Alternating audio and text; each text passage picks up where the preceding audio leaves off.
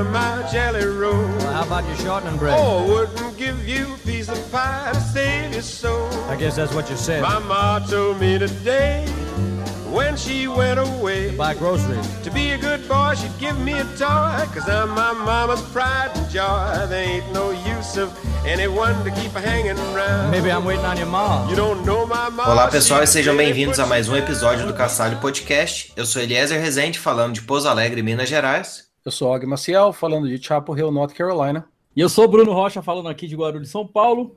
No episódio de hoje, nós daremos continuidade àquela série que a gente vem fazendo sobre produção e edição de conteúdo multimídia no Linux, né? Então a gente já falou um pouco sobre GIMP, sobre Inkscape, a gente ainda vai, ainda vai ter episódio falando sobre produção gráfica 3D, né, com Blender, e também vai ter episódio sobre edição de vídeo, né, com, com Linux, que é uma coisa bem bacana. Mas hoje a nossa atenção está voltada a um tema que eu acredito que é pouco falado, mas principalmente para a gente aqui que tem podcast, né, que produz conteúdo de áudio, é muito importante, que é a produção e edição de áudio, tanto musical quanto para a produção de podcast. Para falar sobre isso, né, a gente trouxe aí um, um convidado, ele é engenheiro eletricista, ele é bacharel em música, além de ser músico, obviamente, tocou em várias bandas aí, eu sei que ele é um metaleiro aí de raiz, e ele é mestre em ciência da, da, computação pela USP e também é criador da AudioLazy, né, que é uma biblioteca de processamento de sinais, né, digitais, e ele vai explicar para a gente depois, porque é uma coisa bem complexa.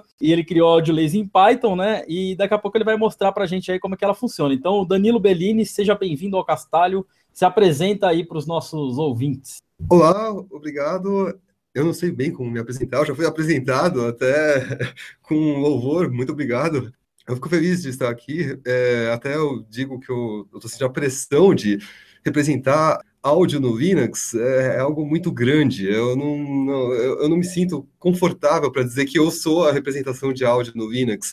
Eu espero poder ajudar e, claro, é, e contribuir, mas eu também espero que eu, as pessoas que estejam ouvindo procurem outras fontes além de mim, que tem muita informação disponível. Eu vou dizer alguns lugares onde tem informação e, quer dizer, e, e responder a, aquilo que me perguntarem, se eu souber, é claro. Muito obrigado. Eu não, eu não sei mesmo me apresentar direito, nunca soube. Não, tá ótimo. Bom, antes aqui da gente começar com as perguntas, né, vamos aqui passar um pouco por alguns recados. Na semana passada a gente já comentou, mas para reforçar, né, a RubyConf ela vai ser novamente na FEComércio, nos dias 17 e 18 de novembro, e o primeiro lote de ingressos já está à venda. Vale lembrar que essa é a maior conferência brasileira de Ruby, e você pode ganhar um par de ingressos preenchendo o formulário de sorteio. Já já vai estar aí no chat, e para quem está nos ouvindo aí no podcast, vai estar lá no show notes. Hoje, no final deste episódio, a gente já vai sortear dois ingressos, ou seja, a gente tem 10 para sortear, então já vão ser dois dos 10. E no próximo episódio vão ser mais dois. Então, se você ainda não preencheu, corre lá e preenche que você vai ter a chance aí de ganhar os cupons. Também temos um código de desconto, né? No caso, ele não vai funcionar agora, ele vai funcionar a partir do segundo lote. E com ele você tem direito a 30% de desconto. Então, se você não ganhar, você ainda continua a ter o benefício dos 30% de desconto. Já já a gente cola aí para você o cupom e vai estar tá lá no show notes também da mesma forma. O recado que eu tenho essa semana é para falar para vocês sobre a entrevista que nós vamos fazer na semana que vem com a convidada Mariata Uijawa. Ela é uma core developer do Python, que ela tem muitas contribuições na parte de documentação, principalmente na documentação oficial do Python, no Python Developers Guide, no Python Core Workflow e no python.org, o site. Ela também é uma das organizadoras dos grupos PyCascades e PyLadies Van, que é lá de Vancouver e atualmente ela trabalha na Sony Pictures Imageworks. Então, se você tem alguma pergunta que você gostaria que perguntássemos a ela, por favor, nos envie sua pergunta pelo nosso Twitter, Facebook ou até mesmo aqui comentários no castalho.info e você dá uma clicadinha lá na agenda, você vai ver que está tudo já agendado para a semana que vem para falar com a Mariata Ujawa. Legal, também tem um recado rapidinho aqui que é a respeito do Grupai SP. O Grupai SP tem um evento bem legal que chama FS2W, que é o Full Stack to Web. E no dia 19 de agosto, é, esse workshop vai acontecer lá no Mackenzie, E eu vou estar lá de manhã dando um workshop sobre Flask, né? Vai ser algo bem simples, apenas três horas e meia, mais ou menos, ou umas quatro horas de conteúdo. É uma introdução a Flask para o pessoal que está interessado em conhecer o framework. Então, para quem está em São Paulo, é meetup.com/barra grupai-sp. Fica de olho lá que logo logo abrem aí os, as inscrições, né? Para o full, full Stack to Web sobre Flask no dia 19 de agosto. Isso aí. Bom, já que foram os recados, né? Vamos começar aqui com as perguntas para o Danilo. Então, para começar, Danilo, conta para a gente como é que surgiu o seu interesse aí, mexer com áudio, como que você começou a trabalhar com, com edição e produção de áudio, seja ele usando Linux ou não? Uma pergunta bem abrangente. Eu, eu, novamente, não sei responder essas coisas direito, mas eu tive um interesse por música, pelo lado da música mesmo, de querer aprender a tocar, e eu precisava de algumas ferramentas de software. De início, eu procurei ferramentas no que, no que eu estava na internet, não eram nem ferramentas. De início, era tablaturas numa página HTML estática, um arquivo TXT, com, dizendo que era para tocar, e com o passar do, do, do tempo, comecei a querer usar algo para eu mesmo gravar o que eu estava tocando, ou algum segmento de alguma coisa, várias atividades diferentes. É, eu não sei delimitar todas, mas eu tive muito interesse realmente na parte de composição, escrita de, de músicas, a escrita mesmo, até mais análise, eu diria, do que a, o áudio, mas para muitas coisas eu precisei usar o áudio. Em algum instante eu comecei a, a querer, como desenvolvedor, querer fazer joguinhos e outras outras coisas mais que poderiam ter sons, e eu falei, como é que eu faço para pôr som? E, em geral, eu não estava, assim, muito satisfeito em simplesmente pegar um som pronto. Você tem repositórios de som, é, pega o Free Sounds, por exemplo, você vai lá, faz o cadastro e consegue pegar um monte de sons em Creative Commons para poder fazer o que você quiser com eles. É bem legal fazer, tem até meus lá, uns quatro que eu coloquei, que são poucos. Tem gente que colocou assim um repositório inteiro de gente pegando um instrumento indiano e pegou, batendo, batucando ele cada vez com intensidade diferente, gravando em áudios separados, cada um deles, para alguém fazer uma análise ou usar para o que for. Tá lá em Creative Commons, um monte de, de um repositório de áudio. E quando que eu me interessei nisso? Foram vários instantes, eu não sei te dizer um instante. Eu estou dizendo, eu comecei com a música, mas em algum instante eu fui lá e percebi que eu já estava fazendo engenharia elétrica, eu vi que engenharia elétrica tinha a ver com processamento de sinais, e processamento de sinais me interessou. Daí eu comecei o mestrado querendo resolver um problema, e quando eu quis resolver esse problema, que era originalmente de transcrição de áudio, eu queria gerar as minhas tablaturas lá para tocar guitarra, que eu estava falando no início, a partir do áudio, e fazer isso é bem difícil. E para tentar resolver isso, eu caí em um monte de outros problemas. Por exemplo, percepção artificial. Como é que eu faço para fazer uma máquina ouvir? Eu comecei a. Como é que eu faço isso? Preciso processar áudio de algum jeito, isso é bem difícil. E entre outros problemas de é, número de canais, você, fa, você para e pensa, tá, você vai fazer análise, mas análise de um canal só, dois canais, e como você usa a informação entre eles, e o que é a informação que está nele? Como você representa isso? Que gráficos você vai colocar? Toda essa parte de análise de áudio, não tem nada a ver com mixagem e companhia, mas também tem a ver com áudio. A mixagem, sim, eu cheguei a. Eu tenho uma composição minha que é puramente misturando arquivinhos de áudio, alguns deles que eu mesmo fui no estúdio lá gravar e batucar o piano e pegar, é, um, esqueci o nome, aquele acendedor de fogo para churrasqueira, que fica girando. Aí coloca isso no microfone e vamos ver o que dá.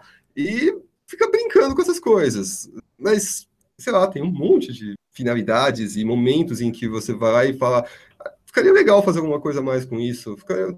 Um dia aprendi uma linguagem de programação de áudio, é, que eu estava fazendo um curso com o professor Chris Schaff de Stanford, que veio na ECA para ministrar um curso de três dias sobre a linguagem Chuck. E eu falei, ah, vamos usar isso, né? Chegou no fim do segundo dia, eu falei, isso é bem legal.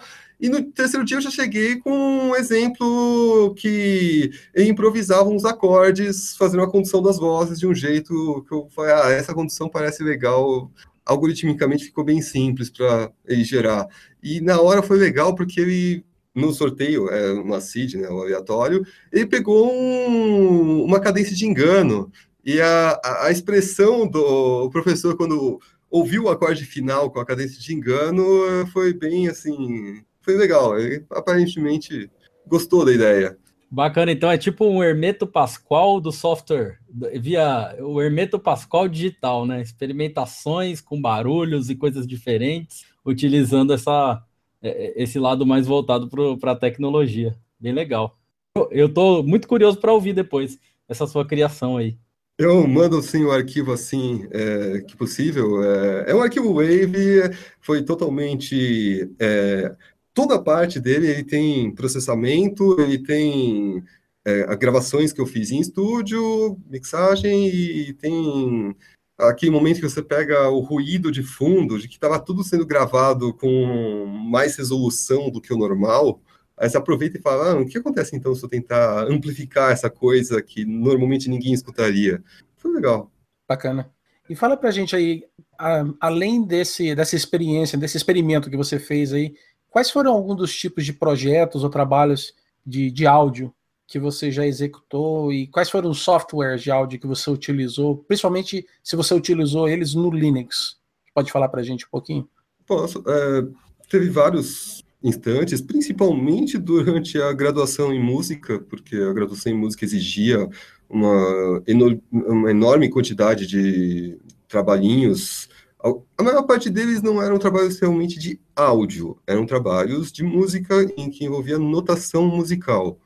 Porém, eu tive disciplinas também voltadas ao áudio. É, música eletroacústica 1 e 2, a disciplina acústica mesmo 1 e 2. Foram todas, uh, todos os momentos em que eu tentei maximizar a quantidade de informação técnica que eu podia usar, afinal de contas eu já tinha formação em engenharia elétrica, então por que não aproveitar um, uma coisa misturar com a outra? Mas não foram os únicos instantes em que eu mexi com áudio. Teve um game, uma vez, que eu peguei era de um projeto, era um TCC de um amigo que era de audiovisual, ele queria fazer um game e falou, cara, eu tô precisando de alguém para fazer a trilha musical do game. Eu fui lá e fiz a trilha musical desse game. Novamente, foi muito mais um trabalho de composição, de escrita de uma partitura mesmo, até bem tradicional para o que ele queria. Era um game steampunk, então ele queria algo que fosse com uma sonoridade um pouco mais quase romântica, mas não tanto. Ele queria pegar o período que não fosse um período de música eletrônica. Então, a maior parte dos casos, mesmo assim, são de trabalhos acadêmicos. É, sobre as ferramentas que você perguntou, eu usei ferramentas DAWs, por exemplo, o Ardour, usei uma vez com uma banda, para algo mais sério, né? Mas tem casos, brincadeiras eh, não conta. Para brincadeiras, tem umas ferramentas aí que são bem um milhão de vezes que eu abro e, é, enfim, não serve para nada, mas é divertido às vezes. Você tem a, Audacity, a Audacity é uma dessas que eu perdi a conta, porque eu uso ela o tempo todo, ela não é uma coisa... É, é aquele momento que você fala, como é que eu faço? A Audacity, acabou. Não, esquece. Abre aqui o A e aqui o resolve. Até mesmo música, eu cheguei a escrever música, é, composição musical por recortes, ao estilo bem Pierre Schaeffer da coisa, eu cheguei a escrever música desse jeito usando Audacity. Eu diria até para vocês, eu não recomendo que vocês façam o Ardour. O Ardour é muito mais bonitinho para fazer esse tipo de coisa. Mas se vocês quiserem, o Audacity permite você fazer isso. Ele permite você mixar as coisas e tudo mais. Isso não é a coisa mais legal do mundo para encaixar. Se você quer arrastar um bloco para um lado e para o canto. É, quer dizer, eu não sei hoje como é que tá para mixar, porque já faz um tempinho que eu não uso para isso, a partir do momento em que eu fiz uma vez e é, eu vi que era difícil, não fiz mais nele. Eu cheguei a usar ferramentas que não são software livre, eu conheço outras pessoas que fazem isso, porém no Linux. Eu estava conversando, por exemplo, com o Raul, que fez o AVX, AVX, é, sei lá qual é o nome, como pronuncia, AVIX é o nome. É uma distro Linux voltada para multimídia. Ele próprio diz que ele usa, já está tudo tonado no, no AVX para ele, o, o Reaper. Reaper é uma DAO é, comercial que roda no Wine. E eu perguntei, cara, isso funciona é, bem em tempo real e tal, conectando Jack com o Asio pro Wine? Eu, ele falou, cara, é meu ganha-pão. Eu falei, perfeito, então, legal. essa ferramenta funciona, não tenho a menor dúvida. Eu já é, tenho o Adobe Audition, que eu cheguei a usar também. É, alguns mais antigos que eu acho que não vale muito a pena citar, porque já são Eu- obsoletos. É, eu já ouvi falar bastante do LMMS, inclusive eu já instalei ele e dei uma usada nesse LMMS, mas eu não, eu para dizer a verdade, eu não sei se ele é um, um controlador MIDI ou se ele é um editor. Você, você conhece esse software? Já chegou a usar? Eu não cheguei a usar. O Raul também me comentou sobre o LMMS, que ele usa para composições eletrônicas. Como ele é muito mais voltado para a música eletrônica, eu tenho, digamos, minhas próprias ferramentas para fazer esse tipo de coisa. Mas sim, é muito útil. Eu usava, por exemplo, o Hydrogen, que é um outro também software livre, que nem o para para esse fim. E como não usei os dois, eu não vou dizer qual é melhor, porque seria uma mentira. Esse É. Hydrogen aí eu lembro dele, ele é um, negócio que tem umas baterias, né? Tipo, parece uma Isso, bateria isso. eletrônica, você fica batendo lá, tipo, se você tiver uma tela touch, é mó legal que você fica batendo nos negocinhos, parece que você tá tocando bateria na tela. Você coloca o loop lá, se você É. quiser, do jeito que você quiser, e você fica editando o loop para fazer o brincar de DJ. Não É. só brincar, pode fazer coisa séria como DJ usando o Hydrogen, né? E é feito para é, com esse intuito. A maior parte das ferramentas de software existentes no Linux são feitas com esse intuito de fazer coisas sérias com, com e tem muita coisa. O maior problema é o excesso de coisas. As pessoas não sabem quantas coisas existem. Bem isso. Bacana. Olha só, aqui no chat o Geisler falou pra gente que o LMMS é para trabalhar com MIDI e que ele é o equivalente ao Fruit Loops, também que é um outro nome aí que eu já ouvi falar bastante. Assim, eu nunca usei o Fruit Loops, então não posso comparar também. Bacana você falando aí, né, do, do cara usando o Reaper pelo Wine, me fez lembrar, uns, sei lá, uns 11 anos atrás, eu jogava aquele World of Warcraft pelo Wine no Linux, que era assim, foi uma aventura tremenda para baixar todas as bibliotecas e, e compilar tudo bonitinho, ainda no Gentoo Linux. Então, nossa, fez, viajei aqui, voltei 11 anos no passado. Eu, eu tenho uma pergunta para você, mas eu, eu, eu lembrei de outra coisa, que é o seguinte, você estava falando aí, né, não usa o Audacity é melhor o Ardour para poder fazer esse tipo de, de, edição. E a gente usa o Audacity para a edição deste podcast. Né? Então, o pessoal que está assistindo aqui ao vivo, lembrete, é, nós fazemos as gravações ao vivo pelo YouTube na, nas quartas. Hoje é uma, é uma exceção da regra, geralmente é nas quarta-feiras. E na segunda-feira a gente publica o áudio para todo mundo acompanhar o podcast. Mas a gente usa o Audacity. Qual seria, se você pudesse comparar, eu não sei se você, você sabe ou não, mas tem um learning curve assim? Qual que tem o maior learning curve para você usar, fazer edição de, de áudio? Seria o Audacity ou o Ardour, na sua opinião? Então, é, eu não sei se eu fui, não, não fui claro, mas é, eu, não, eu, nunca xingaria, nunca ofenderia o Audacity de forma alguma. É o que eu uso sempre para fazer edição. E para edição ele é excelente, não tenho o que criticar. Porém, para mixagem, ele é difícil de usar. É só isso. Você pode usar ele para mixagem, porque ele tem os recursos para isso. Porém, ele não tem todos os recursos. Se você está esperando um Pro Tools, não vá para o Audacity, porque o Audacity Tá. não é preparado para isso. Então eu vou, eu vou complementar essa questão aí e perguntar, vamos para os nossos ouvintes, principalmente para quem nunca mexeu com áudio, que seria mixagem? Seria é, trabalhar com múltiplas tracks, é isso, né? E, e sincronizá-las, é isso? Ou algo além? É, mixagem é, é um pouquinho. é- é- bom, é além. Você tem não apenas a regulagem de volumes de todas as tracks, não um volume geral, mas um volume no tempo. Você quer colocar um fade in, fade out, companhia. Como você também pode aplicar filtros em um e outro. Ó, peraí, a bateria aqui ela tá, tá muito destacada e era para estar destacado o solo aqui do, sei lá, do violinista. Então você vai lá e fala, pera, o que eu faço? Ah, atenua aí os agudos, ou, ou vamos amplificar o- o- um pouquinho os médios do violino, ou alguma coisa desse gênero. E todo esse trabalho é parte da mixagem. Você vai fazer ajustes em geral. Então, eu dizer fechadamente o que é mixagem. é, Deve ter uma definição na Wikipedia muito boa, mas espero que não seja necessário. É trabalhar com múltiplas pistas para mix, para misturar. E é- nesse procedimento de mistura, você pode fazer qualquer tipo de processamento intermediário. Se você for editar as trilhas separadamente, o Audacity, cara, é perfeito. Aliás, é, é, já que vocês estavam falando antes de ferramentas, vou aproveitar e eu lembrei de uma ferramenta muito boa que eu já usei bastante também, chamada SOX. S-O-X.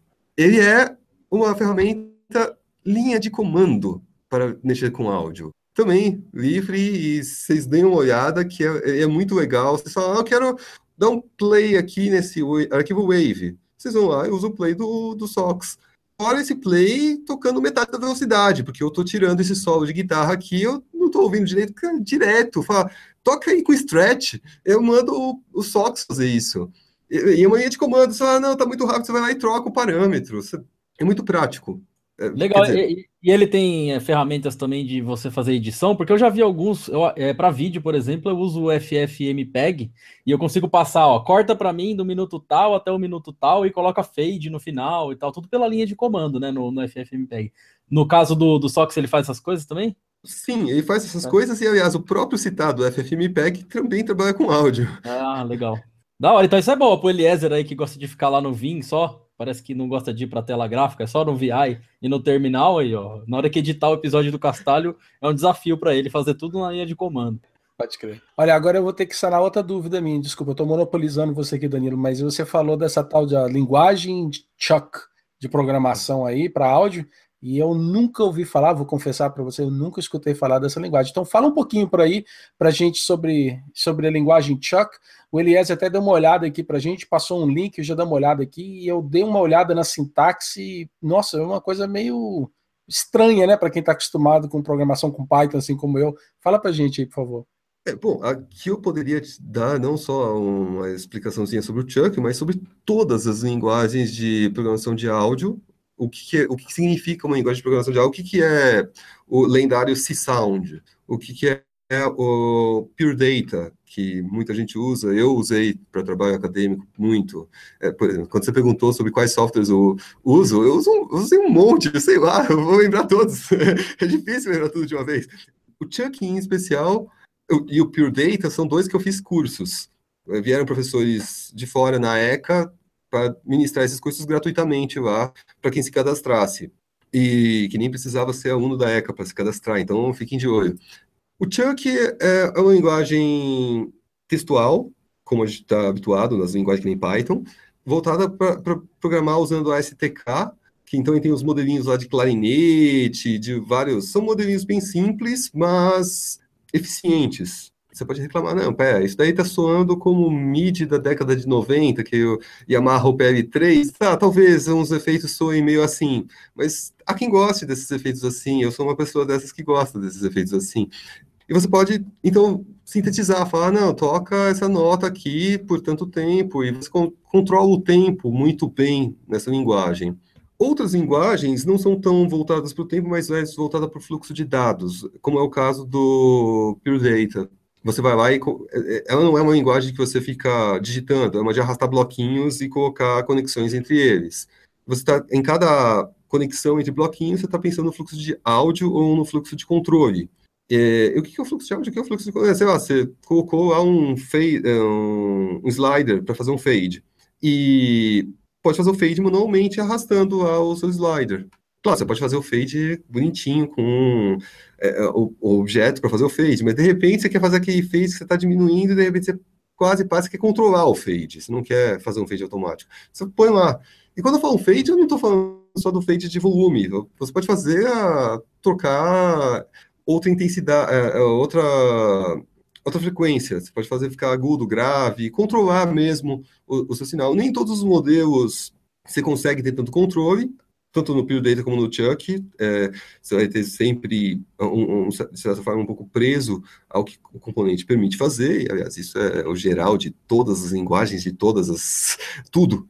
Você sempre vai ter, é, é estar restrito para o que é computável, no limite, vai. Mas são pensamentos um pouco diferentes, meio data flow programming. Tem outras linguagens, tem o Faust, Faust está bem famoso, já desde o instante que surgiu. Inclusive, quando comecei a Audiolazy, eu me inspirei nessas três que eu citei agora. Em particular, acho que até mais na Faust do que nas outras duas. É, eu digo isso porque eu cheguei a citar a Faust numa passagem do meu mestrado, falando, olha, é desse jeito, eu gostaria que fosse desse jeito, e por isso fiz a Audiolazy, e por conta de algumas pequenas restrições da Faust que eu falei, não, eu queria fazer uma coisa um pouquinho mais experimental. E a Faust é feito para ser extremamente otimizada, compila para ser, então você já joga o negócio para virar o, o plugin para você já usar imediatamente no, no Audacity, aliás. Tem outras linguagens, tem o Super Collider, que é super famoso também. Provavelmente estou esquecendo um monte aqui, eu, me desculpem, é, não é de propósito, é, não estou dizendo que a linguagem é menos importante só porque eu não citei, tá bom? Beleza, eu tava olhando aqui o site desse Chuck aí, é realmente um negócio bem estranho de entender. Tava tentando, eu vi que tem umas coisas que são comuns, né? Tem while, tem for, tem umas coisas que a gente entende, mas a hora que começa no, a entrar em umas coisas específicas fica bem difícil. Mas vamos lá, eu tenho uma outra pergunta agora para você a respeito é, de áudio no Linux, que é o seguinte: eu não sei se você já teve experiência com um trabalho de áudio em software proprietário, né? Lá no, no bom e velho Windows ou no Mac. Mas aí eu queria que você falasse para a gente assim, quais são as vantagens do Linux e quais são as desvantagens dele, comparando com esses esses softwares aí que, que tem para o mundo proprietário, né? Tem, tem alguma coisa que seja realmente marcante de vantagem ou de desvantagem?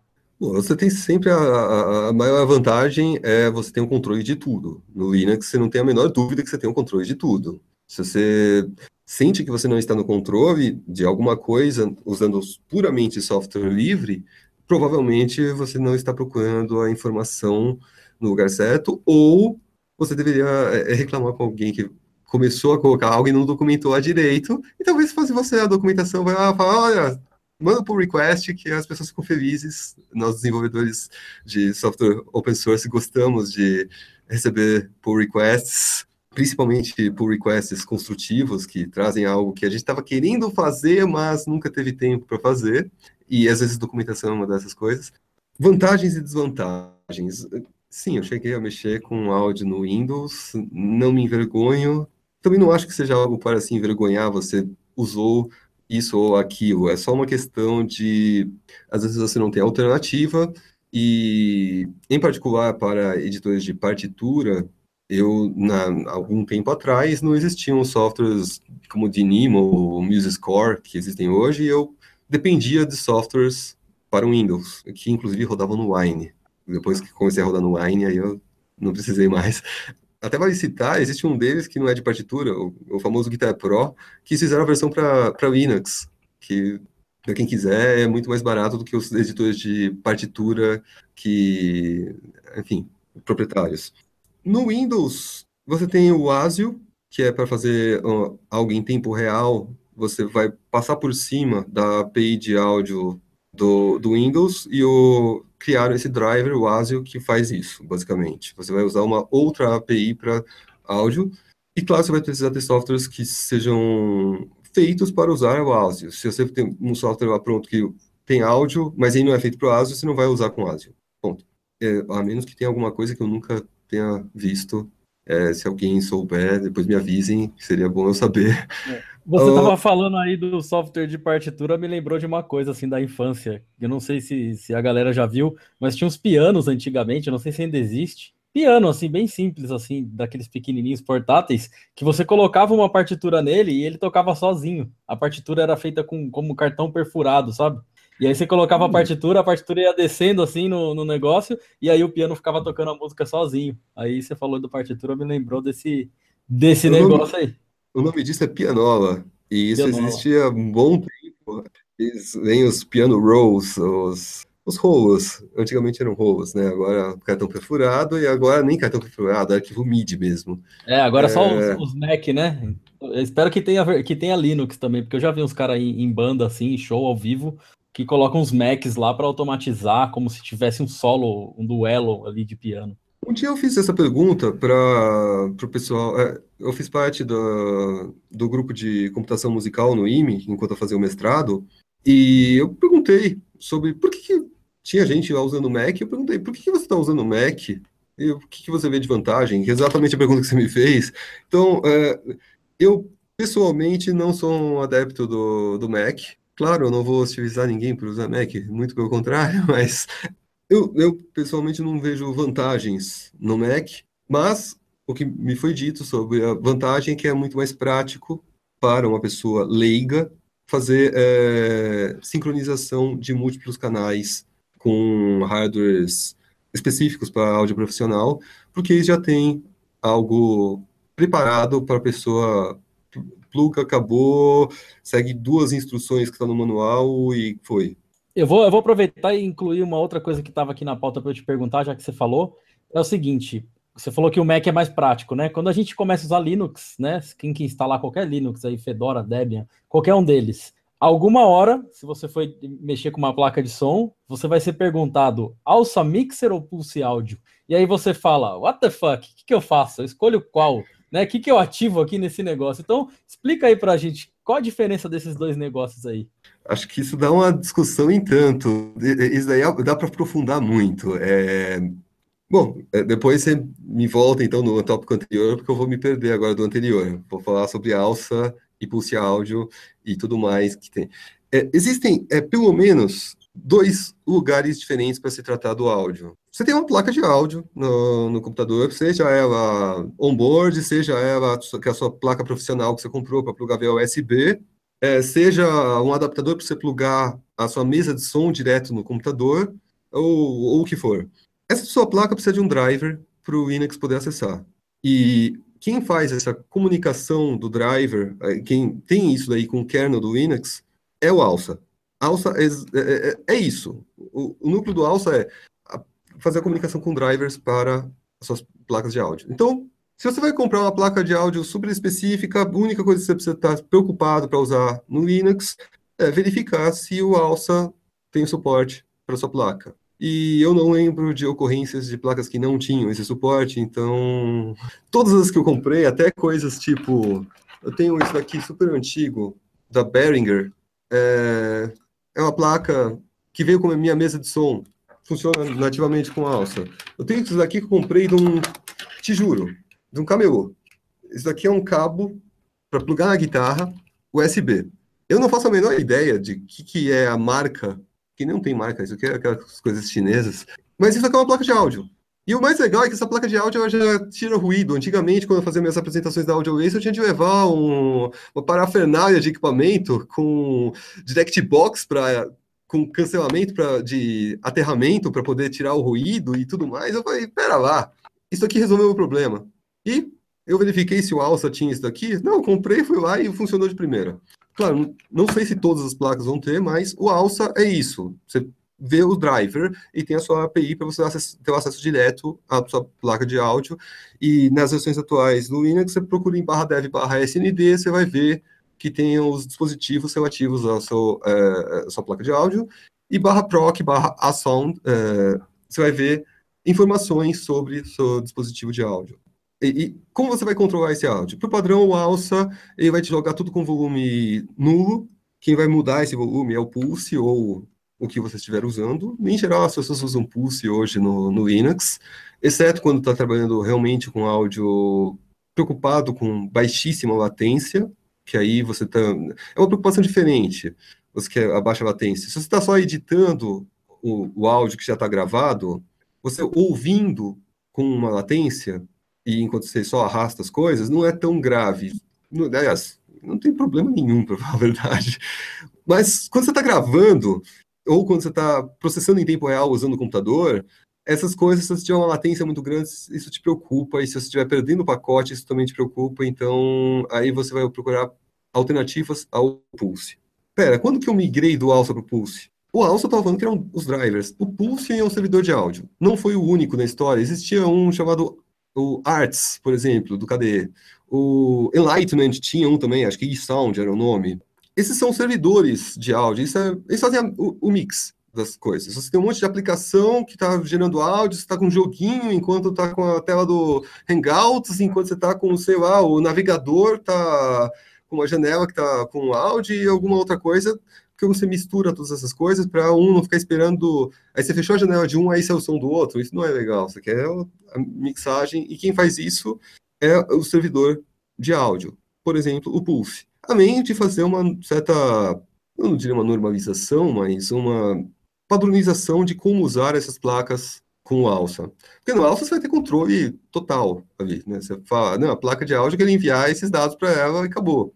É, e não só placa de áudio, né? Eu estou falando de áudio, mas inclua MIDI em tudo isso que eu estou falando, porque MIDI também conta. Então essa é a primeira grande diferença. Você vai ter o alça, vai ter a sua parte que roda como sistema no kernel, e você vai ter o, o pulse sendo aquela coisa que faz a sua, a sua de áudio para mandar para esses drivers o sinal dos seus aplicativos. E eu pulei aqui ainda, até meio um pouco estrategicamente, o jack, porque o jack ele é, é o que a, a maior parte das pessoas que trabalham com áudio profissionalmente em Linux utiliza, por conta do fato de ser preparado para baixa latência. O jack são dois jacks, você tem o jack 1 e o jack 2, que não são uma continuação do outro. O Jack 1 é um projeto feito em C, o Jack 2 é um projeto feito em C++, da mesma API. A maior parte das pessoas, pelo que me parece, estão usando o Jack 2. Eu, eu não tenho tanta certeza disso, mas até com stars no, no GitHub, você sabe que o 2 tá, parece ter mais adeptos do que o 1. Mas não, não, mas um tem vantagens com relação ao outro, não vale a pena citar todas elas aqui. Isso é fácil de achar no próprio GitHub, no próprio. Se, se você entrar na, na wiki do, do Art, por exemplo, do Art Linux, você entra lá no wiki, tem uma página sobre o Jack, é, sobre som, vai ter essas informações lá naquele wiki, que aliás, não importa qual distro você usa, entre no wiki do Art Linux, porque o wiki do Art Linux é super rico. Só ignora a parte que fala desse pacotinho específico, porque o pacotinho vai ser diferente para sua distro, mas as configurações estão lá, a explicação do como funciona, é, e não é o único canal, se você quiser, tem no Reddit, tem o Quora, tem vários lugares que você pode fazer suas perguntas sobre Linux, sobre áudio, sobre o que for. O Jack, como que ele faz essa parte do tempo real? Aí vai ser um pouquinho mais chatinho de configurar. Não tanto, existe um, um troço chamado Key Control, que hoje já está um pouco antigo, mas que ainda funciona, que é para você ter uma interfacezinha gráfica para trocar, é, é para configurar inicial jack, terminal jack, quero trocar, pera, quantas amostras por vez você quer jogar para a placa de áudio? Então ele cria um buffer com esse seu tamanho de amostras, preencheu essas amostras e joga para a placa de áudio. Preencheu, joga, preencheu, joga. E existem dois jeitos, um que é, é o blocking e o, o por callbacks, na verdade, isso é não do Jack, né? O Jack vai ser sempre um só. Mas é, você ainda tem o conceito do buffer, mesmo assim, e você pode trocar esse tamanho. Se tiver 256 amostras, você faz até a conta. Essa conta aquela conta de regra de 3 de, de ensino médio. Você vê qual é a taxa de amostragem do seu auge. É 44.100 ou é 48 mil é, hertz? Ou você tem áudio de alta resolução, 96 mil Hz, ou você tem 192 mil Hz. Se tiver mais de 192, você já não está mais falando de áudio, você já está você está coletando ultrassom, sei lá para quê. Você pode configurar essas coisas. Eu falei do Key Control, mas hoje as pessoas estão usando um chamado Cadence. Cadence não é bem um sucessor do Key Control, eu acho que é um sucessor mais do Pet Bay, que era um outro também para fazer conexões eu diria isso porque eu lembro do Pet Bacon, a maneira gráfica da coisa, e tem algumas coisas que, eu, que me lembraram. Mas é um conjunto de aplicações criadas para uma distro uh, específica para áudio, Linux, uma outra distro. É, existem várias distros, né? Tem o Ubuntu Studio, é, tem o Avix do, do Raul que eu falei, tem inúmeras aí. Eu falei do Avix mais porque eu conversei com o criador do Avix o cara foi super é, solícito, virou e tirou todas as minhas dúvidas pelo Facebook e falou, cara, é, você fala aí, até me explicou o que ele faz, então se você tiver interesse, cola aí numa pessoa que está fazendo as coisas no Linux e pergunta para ele, porque na pior das hipóteses vai falar, cara, eu estou sem tempo, não vai rolar te responder isso agora, mas a gente tenta ajudar quem está interessado.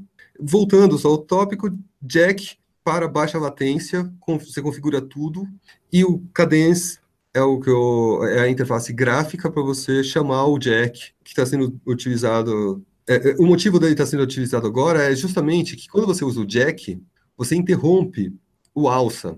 Você fala, ele pega o seu, a sua placa e diz: a, a placa é minha. O jack faz isso. A placa é minha. Você não vai usar ela para nada mais. E aí você tá lá, sei lá, tudo feliz, fazendo as coisas com áudio e saiu um, algum som no seu navegador, você nem percebeu. Na hora que você desligou o jack, aí você todos os sons de uma vez que o Pulse bufferizou.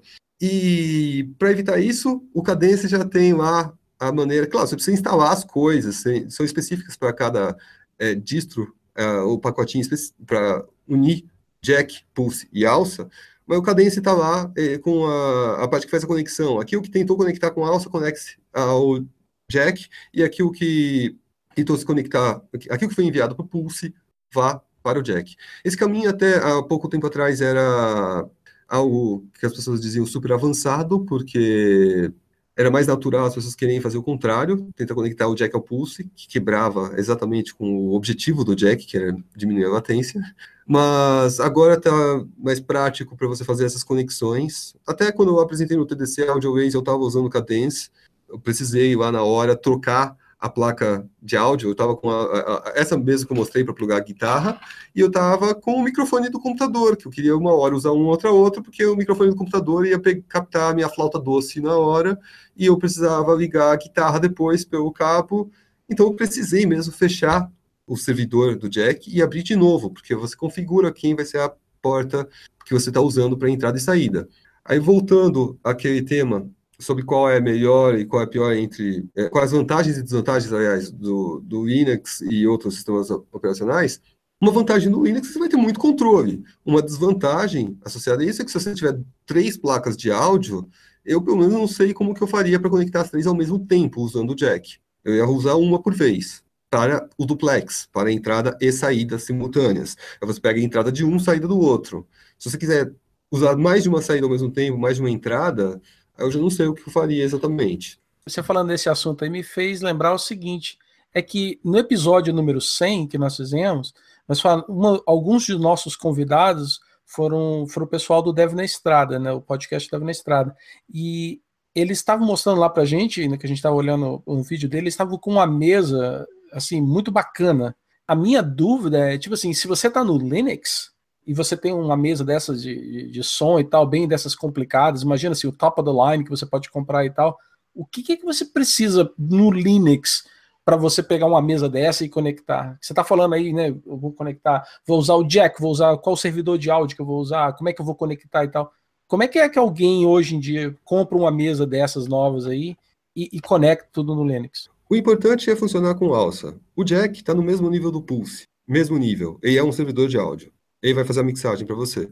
Se você tiver o driver, se funciona com o se você consegue usar em qualquer aplicação para jogar lá, é, você vai funcionar em todas, porque vai estar conectado. Seriam umas outras coisas que eu não cheguei a, a citar, ainda retomando talvez um pouco a pergunta anterior, que é mais para quem está programando. Que às vezes quem está programando está querendo fazer algo que funcione em todas.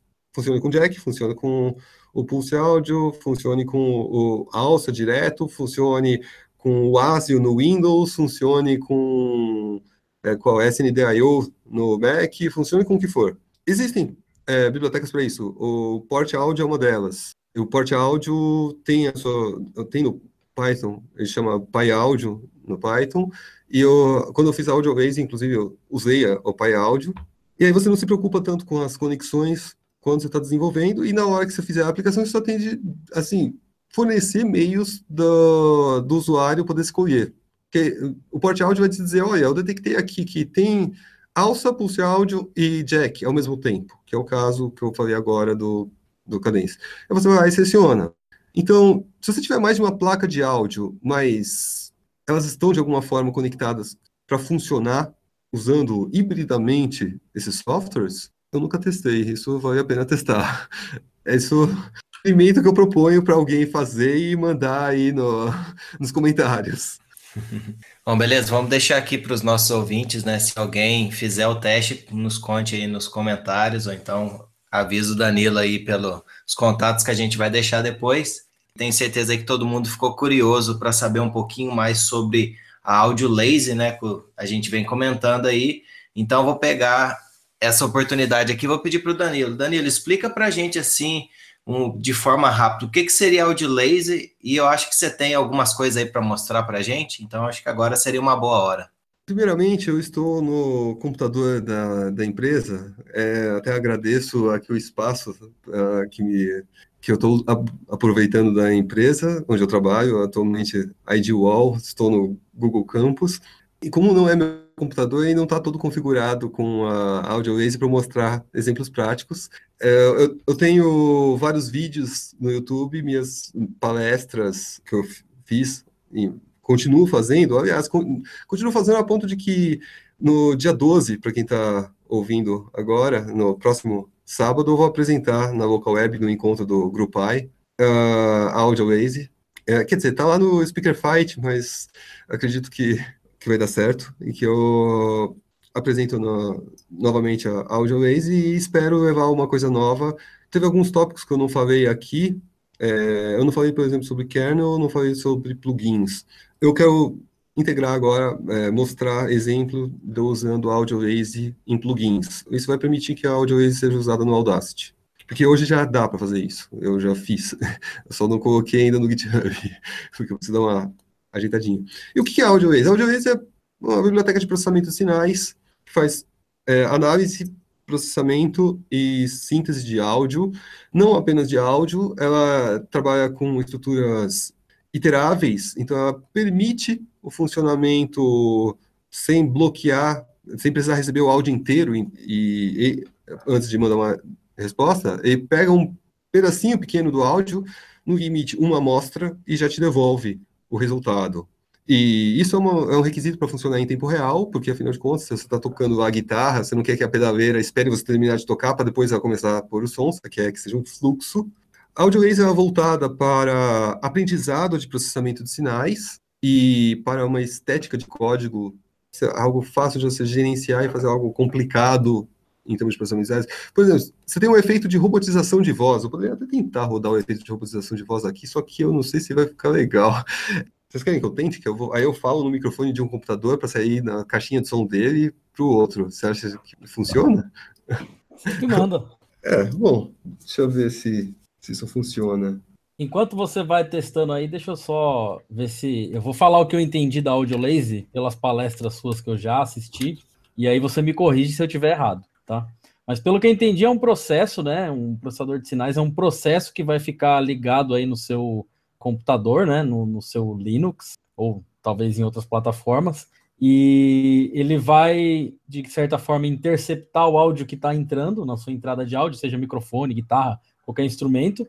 E em tempo real ele vai poder fazer algum processamento nesse áudio. Então, por exemplo, se eu tiver uma guitarra e eu quiser colocar uma distorção bem thrash metal, e eu, só, eu tô só com o meu violãozinho, eu consigo via software, sem precisar comprar um daqueles pedais mega caros da Zoom e dessas marcas mega caras aí, eu consigo através do software fazer uma distorção no meu violãozinho aqui em casa utilizando a Laser, é mais ou menos isso, que ela é capaz de fazer, né? Sim, é isso. Ela, na realidade, tem quatro partes. Elas, é, é a maneira como eu classifico também, não é? A organização dela tem muitos módulos. Ela tem análise, ferramentas de análise de sinais, tem ferramentas de síntese de áudio, síntese é o estilo tem menos ferramentas que o Chuck. O Chuck tem um modelo de clarinete pronto. Eu tenho mais coisas, tipo, eu tenho a Senoide, tem ruído branco, tem a DSR, tem um monte de coisinhas prontas lá. Tem, mas dá para você fazer síntese FM, super simples, tem exemplo lá. Fazendo, você arrasta uma telinha e aí faz o som da síntese FM. Tem. que mais? É, eu falei processamento, síntese, análise. É, tem uma parte de psicoacústica, tem modelos de psicoacústica implementados lá, porque eu, na minha pesquisa, lembra que eu falei sobre audição artificial? Eu tinha uma preocupação muito grande em ver modelos de psicoacústica por conta disso, modelos até, se possível, mais é, internos do que a a psicoacústica, algo que fosse psicologia mesmo, de como a gente Daria processa. para, por exemplo, fazer um detector de mentiras, o cara falando no microfone lá, dando um, um depoimento, e aí você analisa ali o áudio dele e de, define com machine learning se o cara tá mentindo ou não, alguma coisa assim. É, né, né, isso daí é bem complicado, isso é bem complicado. Se alguém fizer, é, não apenas poste o comentário aí, mas a divulgação tem que ser bem mais ampla, tem que ser uma coisa, poste o artigo científico, enfim, alta divulgação, isso daí é difícil de fazer. É, eu nem sei, tem alguma solução pronta para alguma coisa desse tipo? Eu não sei, eu tô falando porque eu já vi em filme, né? Eu já vi em série lá, que o cara pluga uma máquina ali, né? O detector de mentiras, e o cara dá o depoimento no microfone e a máquina apita. Olha, você tá mentindo pela sua voz, eu tô detectando que você tá mentindo. Então, tem algumas séries aí, filmes aí que eu já vi isso. Mas deve ser só ficção, né? Ah, deve ser. Bom, talvez, não sei, o pessoal de forense talvez tenha alguma informação que eu não tenha. Eu não sei o que são padrões de áudio de, de quem está mentindo. Talvez existam, dá para fazer um teste aí com dados, são, vão ser mais dados do que IPOs. Na AudioWise tem muitos exemplos lá prontos, tem... É, se, você procurar, se vocês procurarem no YouTube, vai ter vídeos. Aliás, é bom acho que colocar uns links aí do, de conteúdo. E quem estiver interessado aparece na, no, no sábado no encontro do Grupai, ou é, entre em contato, tenta usar. É software livre, é GPL a AudioBase, está tudo lá disponível. Eu fico triste de não ter conseguido colocar aqui para rodar. Eu tentei aqui rodar o Robotize enquanto você estava fazendo a descrição. É, funciona aqui perfeitamente bem, só que como a caixinha de som do computador não ajuda, eu não vou conseguir fazer algo muito melhor do que rodar um exemplo de síntese como este, talvez.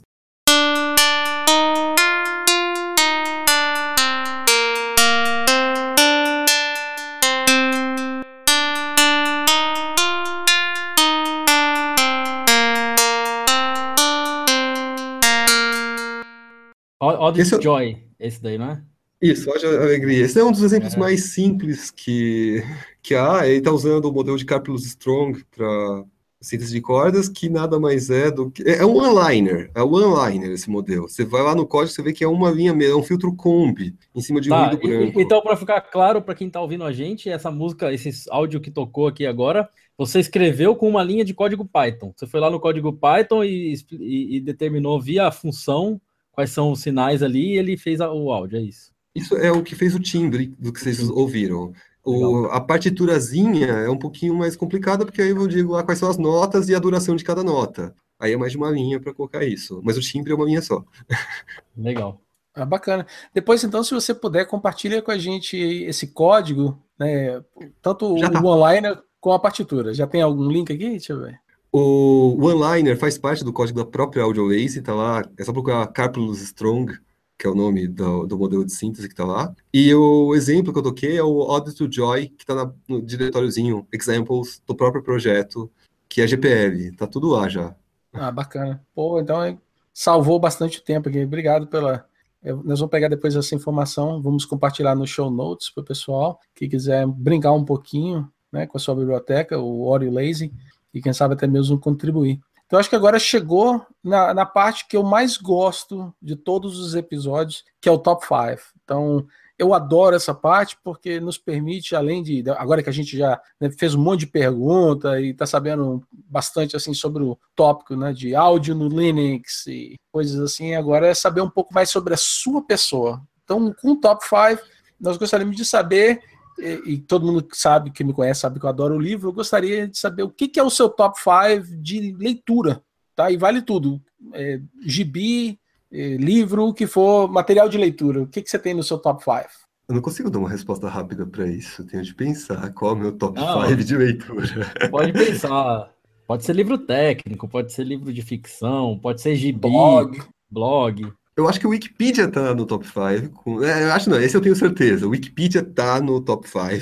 Porque qualquer coisinha que eu vou lá é o Wikipedia. O wiki do Arch Linux, com certeza também tá no top 5, porque ele é muito, assim, salva em várias ocasiões. E o legal é que não é aquela resposta, faça assim. É uma resposta, cara, se você fizer isso, é isso. Se você fizer aquilo, é aquilo. Então ele te explica as coisas, não te dá soluções of thumb.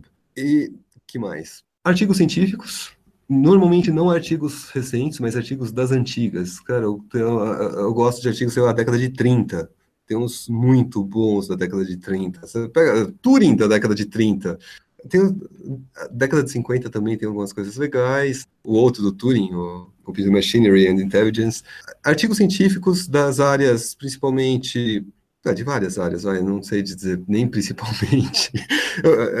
costumo ler coisas técnicas, mas eu, às vezes leio sobre uma linguagem de programação específica, sobre uma técnica em específico, sobre um, sobre um procedimento estatístico, sobre uh, um resultado em processamento de sinais, sobre computação, sobre psicologia, sobre, às vezes, sei lá, sobre até geopolítica, depende da ocasião. Sobre artes, porque eu fiz um curso de artes, tenho de ler sobre o assunto. Eu não sei dizer qual é o assunto que mais eu leio, porque cada época é uma coisa diferente. Recentemente, por exemplo, eu li o, o artigo do Fisher, de 1936, ó, década de 30, em que ele definiu o discriminante linear que usam atualmente. É, eu fiz até uma análise, está no, tá no GitHub também lá, projeto Scientific Literature, e eu pretendo colocar mais coisas, eu estou esperando ter mais alguns stars lá, quando tiver mais stars, aí eu vou falar, eu vou me sentir pressionado por colocar mais um, e aí eu coloco mais e mais. Eu não ganho nada pelos stars, é só, é só, é, só para ficar feliz, vai, nada. Beleza, a gente, a gente vai colocar o link aqui, e aí você vai ser pressionado aí a a seguir em frente com esse repositório.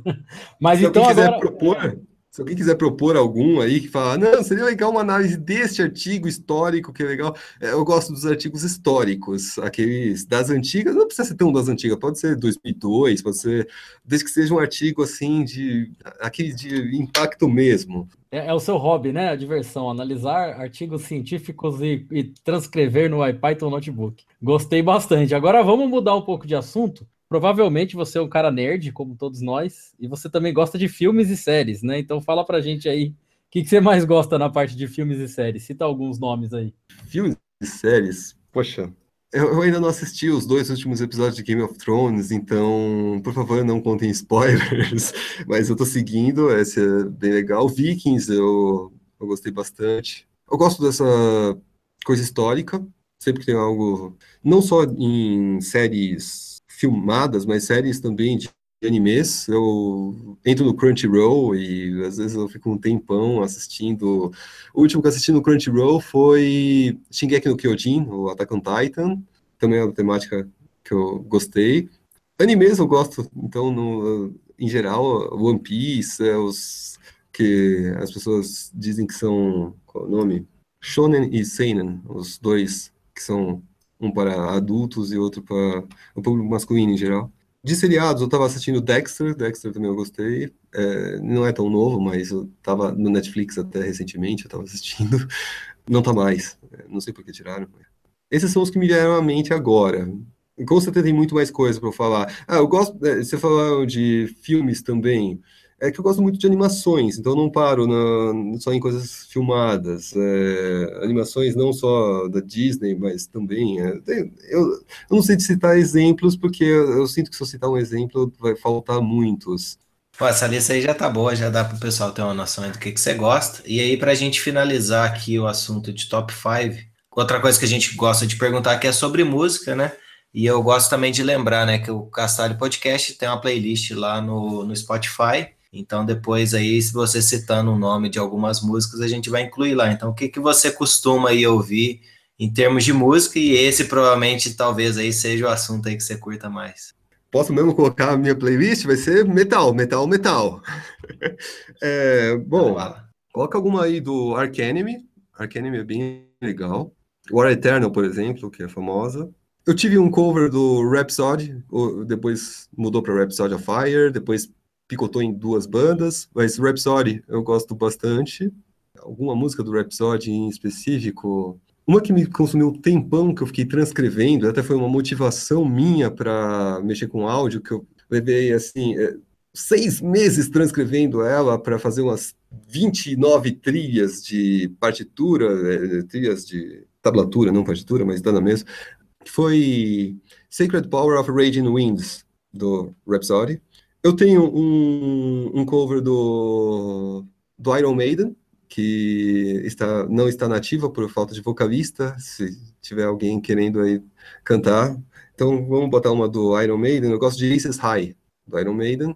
Não apenas, eu gosto de várias. Eu estou só selecionando algumas, já que vocês pediram. Vocês falaram no top 5, coloca Dream Theater Erotomania, que é uma bem legal do Dream Theater. Gosto dos em 5, no início 5 por 4 e depois muda 9 por 8, volta para 5 por 4, aí entra 10 por 8, 11 por 8. Eu gosto dessas quebradeiras rítmicas também.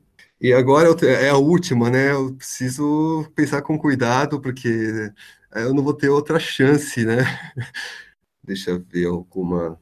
Hum, tem tantas, tem tantas. Quando você tem um leque muito grande de opções, você fica sem. Hum, pega Elevate, Elevate, Call of Mountains. É uma legal também. Eu fui no show do Elevate, não tão recentemente assim, mas eles mandam bem. Eles, eles fazem as versões da música deles em outros idiomas. É, é, bem legal. O pessoal no show ela perguntou se queria que cantasse em inglês ou em alemão, e o pessoal falou alemão. Mas como ninguém estava conseguindo cantar durante o show em alemão porque não sabia a letra, no meio da música ela mudou para inglês, aí todo mundo começou a cantar junto. Foi interessante. Legal, então... muito boa essa playlist, hein? Gostei. Eu, eu colocaria Queen of the Dark Horizons ali no, no episódio. Gosto pra caramba do, desse álbum aí. É o Rain of a Thousand Flames, né? Under the Rain of a Thousand Flames. Muito bom. Legal. A própria música Rain of a Thousand Flames é bem é. legal. E o melhor, melhor de tudo são os clipes, né? Que são ridículos. Aquela produção horrível. É, vale a pena assistir, porque os clipes do episódio estão entre os piores clipes do mundo. Assim. É ridículo. Assistam que vocês vão dar risada. Agora a gente vai para a parte do sorteio.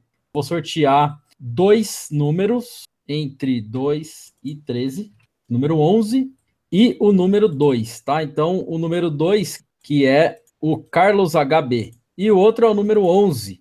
O número 11 é o Matheus Pellegrini, que também vai ganhar aí o ingresso da Rubiconf.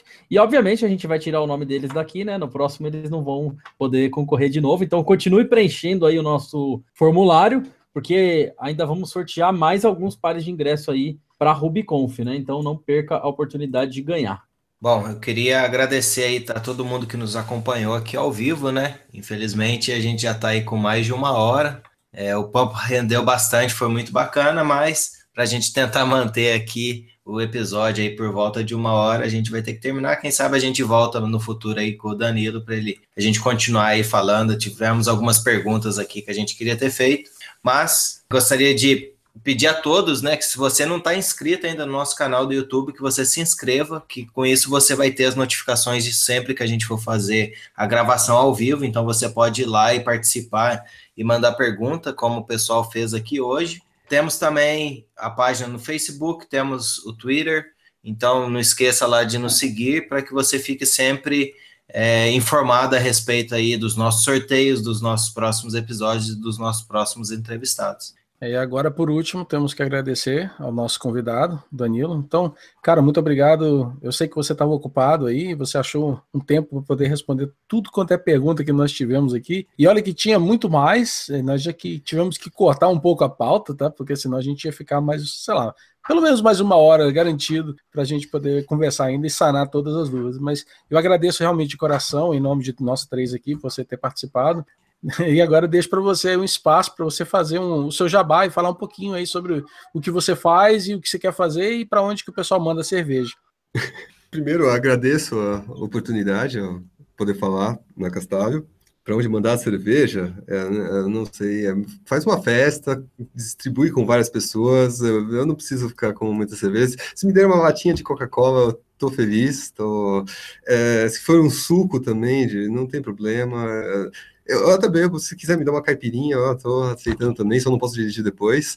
A caipirinha custa mais caro a cerveja, né? Eu tô cobrando, tô cobrando mais no final das contas. Quem quiser saber mais sobre o que eu faço, procura eu no GitHub. Eu tento, aquilo que eu tento fazer com software livre, eu tento colocar lá. Eu tenho o meu Bitbucket também, mas eu não coloco tanta coisa lá. Às vezes eu coloco mais, sei lá, teve um bug report que eu fiz que eu coloquei lá no um, um bug report que mereceu um projeto no Bitbucket. Você vê o nível do tamanho da coisa. Eu coloquei lá pra, porque eu precisei fazer um Dockerfile, eu coloquei o Dockerfile lá. E não era um Dockerfile, era um monte. Eu falei, isso é mais do que um GIST. Tem meu GIST também no próprio GitHub. Eu tenho um Pastebin, que eu não atualizo há muito tempo, mas o principal mesmo, resumidamente, é o GitHub. Eu coloco lá AudioWaze, que é um dos meus... É o meu maior projeto, que é o processamento de sinais, que a gente já conversou. Tem o 12, que é um outro projeto meu, que eu fiz para os coding dojos da, daqui de São Paulo. Existe uma comunidade de coding dojo de São Paulo, quem tiver interessado, é, é, é só digitar eu vou falar de mais de um grupo de e-mails, então é só groups.google.com barra group, no singular aí, barra o nome do grupo. E aí vocês pedem para entrar, quem tiver interessado. O, existe um grupo de dojos de São Paulo que é dojo underscore SP. Esse grupo de dojos, a gente está tentando voltar a fazer dojos, se tiver espaço e disponibilidade e tal, a gente faz dojos. Eu, eu chamei o último que teve e espero conseguir chamar de novo. Eu, eu gosto de dojos, eu conheci Python por conta de um coding dojo, então eu devo aos coding dojos muito do que eu sou hoje e eu espero que outras pessoas também conheçam é, esses softwares, essa comunidade a partir do coding dojo. É, o 12 foi feito para auxiliar coding dojos, é um semáforo gráfico para fazer desenvolvimento orientado a testes. Então ele vai lá e fica observando se você alterou o arquivo para chamar o semáforo e mudar de verde para vermelho se está passando nos testes. E isso faz sentido no Coding Dojo. Se você não sabe o que é Dojo, procure na internet que isso vai ter a informação muito fácil. Estou participando de uma outra, um outro grupo no Garoa Hacker Club. Tem toda quarta-feira à noite, às 7, 7 15 7 e meia, começa o encontro de Data Science do Garoa, em que, inclusive, vocês estão convidados, se estiverem aqui em São Paulo, a aparecer lá, os ouvintes também, claro, é por isso que eu estou falando isso. Cada vez a gente tenta falar sobre um tópico diferente, em que os próprios membros ali falam normalmente sobre uma técnica, um artigo, um, alguma coisa mais, ao mesmo tempo, tentando ser prático, mas sem perder o, a sustentação é, matemática, ter que ser consciente do que está fazendo. Entra lá, é, o grupo também do Google, chamado Garoa 95. Garoa 95. Se você não sabe por que 95, poste no grupo. Por que 95? E eu vou responder, ou alguém lá do grupo vai responder. Basicamente, esse é o, o, o Jabá, eu queria falar da, dessas comunidades. Eu participei da comunidade Python, porque tem os encontros, eu já falei antes de você fornecer o espaço, já fui invadindo. Falei, ah, não, vamos lá do evento que vai ter no sábado do Grupo o Bruno falou no início do evento no dia 19, e a participem desses eventos, estarei lá na Local Web dia 12, falando sobre AudioWaze e assistindo as demais palestras. Vocês vão ver eu com a guitarra, processamento em tempo real lá, é, os exemplos que eu não pude mostrar aqui estarão lá. Valeu. Então, olha aqui, rapidinho. Olha só. É, primeiro, você acha que é a primeira pessoa em mais de seis anos de podcast que eu entrevistei que usa o Bitbucket, tá? Eu pensei que ninguém mais usava o Bitbucket, então achei isso bem interessante. Tá, você... vocês, vocês não entrevistaram o JS ainda? Não. Não. Ah, tá. Não. É... Bom, eu usava o Bitbucket também para trabalho, não só. É, é, porque o Bitbucket tem repositório privado gratuito. E por conta de, disso, eu fiz a conta lá. Eu precisei fazer um repositório privado para mandar Sabe quando a empresa pede para você fazer um teste e põe num, num repositório Git na internet para mandar para eles? É para uhum. esse tipo de coisa. Eu usava o Bitbucket no meu trabalho anterior, porque a gente mexia com Python e a gente então queria um, um, sistema de controle de versão que fosse escrito em Python também. Então, quando eu entrei lá, era Bitbucket para tudo, mas eu ainda uso ele justamente pelo motivo que você mencionou. Mas você usava o Mercurial, né? O HG. Usava o agora, Mercurial. Agora, agora o Bitbucket tem suporte a Git também, né? É, então, é. É, o pessoal acaba usando mais o Git. É, pode crer. Mas na época era Python ou Death, então era tudo Python lá onde eu trabalhava, então era bem bacana isso. Segunda coisa que eu vou falar para vocês é que, graças ao Eliezer, o tio Eliezer, eu tenho adesivos do Castalho, então se você mora nos Estados Unidos ou na Europa, você quer receber um adesivo, por favor, entre em contato comigo, manda mensagem, pode ser pelo Twitter, pode ser por e-mail, pode ser para onde você quiser. Manda, ah, manda um pull request para um dos meus projetos aí do, no GitHub. O Bruno está mostrando aqui para vocês aqui. Ó, oh, lá o Danilo também tem um sticker já, o um adesivo. Então, entre em contato comigo e, de repente, no dia 19, o evento do Bruno, vai lá procurar ele, escuta a palestra dele sobre Flask e, de repente, ganha um adesivo, se ele ainda tiver algum. Tá? Então, são os três adesivos tem ainda? Então, pronto, tá Tem, fechado. Se me, se me, procurar, você vai ganhar, inclusive, adesivo da Red Hat, ó. Tem aqui adesivo da Red Hat também, que eu vou levar, então, quem quiser, ó, vai ter adesivo da Red Hat, Red Hat Developers, vai ter adesivo do Castalho, vai ter do Wildfly para quem trabalha com Java, ó. Tem um monte aqui que eu, eu trouxe lá do, do escritório da Red Hat, vou distribuir para galera. Então, pronto. Então, é para vocês que estão aí com a gente esse tempo todo, muitíssimo obrigado e até o próximo episódio na semana que vem, que vai ser gravado na quarta-feira, horário normal, 8 da noite, com a Mariata Ujawa. Então, até mais e um abraço.